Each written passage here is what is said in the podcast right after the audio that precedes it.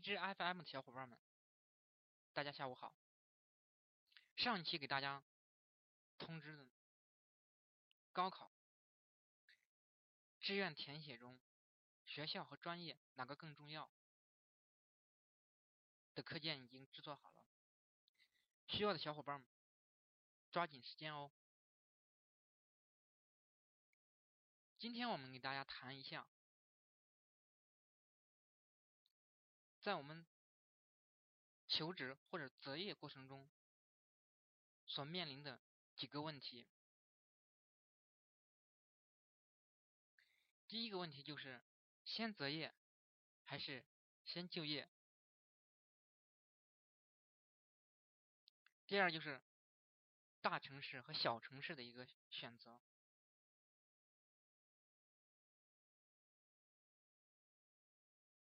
咱们先谈一谈，先就业还是先择业？在整体经济困难、就业率比较低的时候，一般像政府和学校都希望引导毕业生先就业，再择业。其实对一个个体来说，这成本是很高的。如果对个体的建议，我建议是必须先选择。如果不选择的话，就没有意义。举个例子来说一下，目前在北京做一个送快递的快递员或者送水工，月薪就可以达到六千到七千块。如果你在国贸或者中关村这样公司高度集中的地区，月收入上万是很正常的，就是很累很辛苦。但相信这不是一个大学生毕业长期从事的事业方向。短期积累一些钱，或者说还一下大学贷款，或者帮助家庭经济困难，这样是当然可以，但是无法形成长期的知识经验的积累。就像前面那个生涯决策课程所讲到的那些知识和规律，即使你在一个有前景的行业里。一个小公司，从一个基层的前台做起，从一个基础的岗位做起，也比去一个没有前景的公司要好。在今天，找一个养活自己的工作并不难，关键的方向是方向性的选择，是第一位的，也是大家应该着重考虑的。下来，我们就再说说大城市和小城市的一个问题。现代服务业和创新服务业目前主要集中在大城市，这是为什么呢？因为大城市人口多，产业升级的需求旺盛，会发生很多新的需求，所以大城市有很多新兴的工作机会和方向。不同的地域和不同的特点。举个例子，渤海地区，北京和天津虽然离得很近，但是情况情况是完全不一样的。在北京，你根本看不到工厂。在北京，每天挤地铁的一百一千一百万的上班族都会集中在教育、金融、信息、旅游等旅游业、旅游服务业等。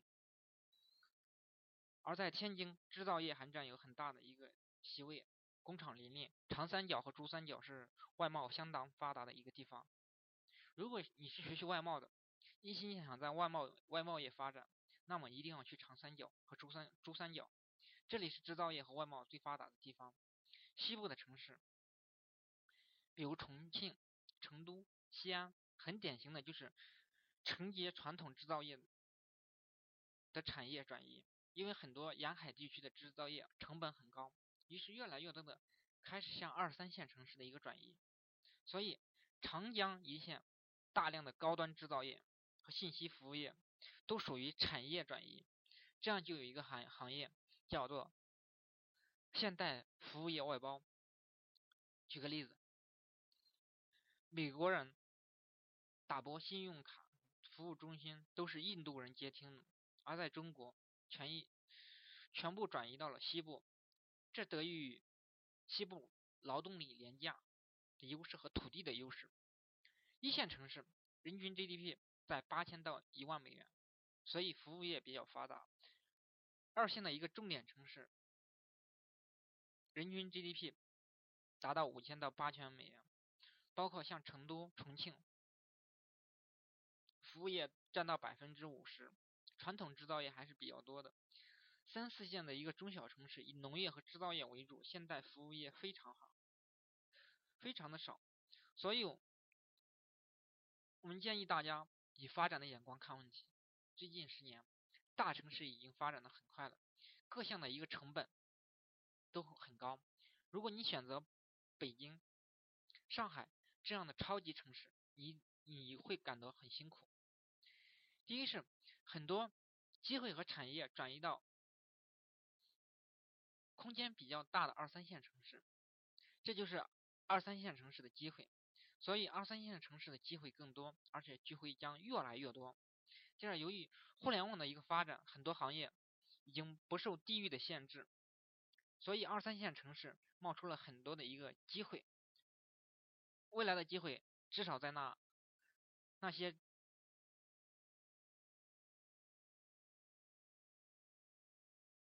个人人口五百万以上的城市，再往下走。机会就很少了，很多行业要在小城市出现，还需多年，短期内是很难以出现。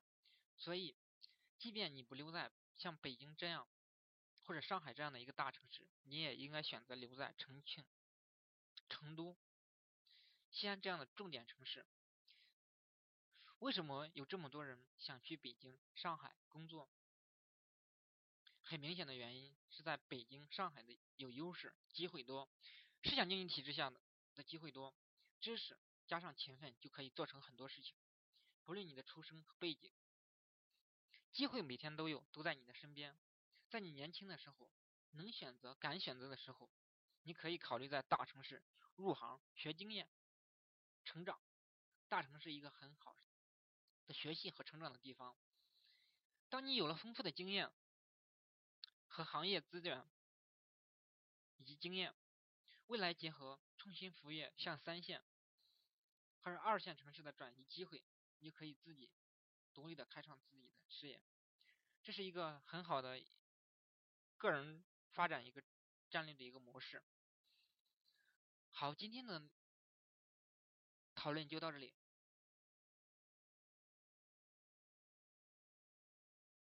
更多的一个讨论。大家可以加我们 qq 交流群三二三七幺二七幺六。期待着大家来学习交流成长。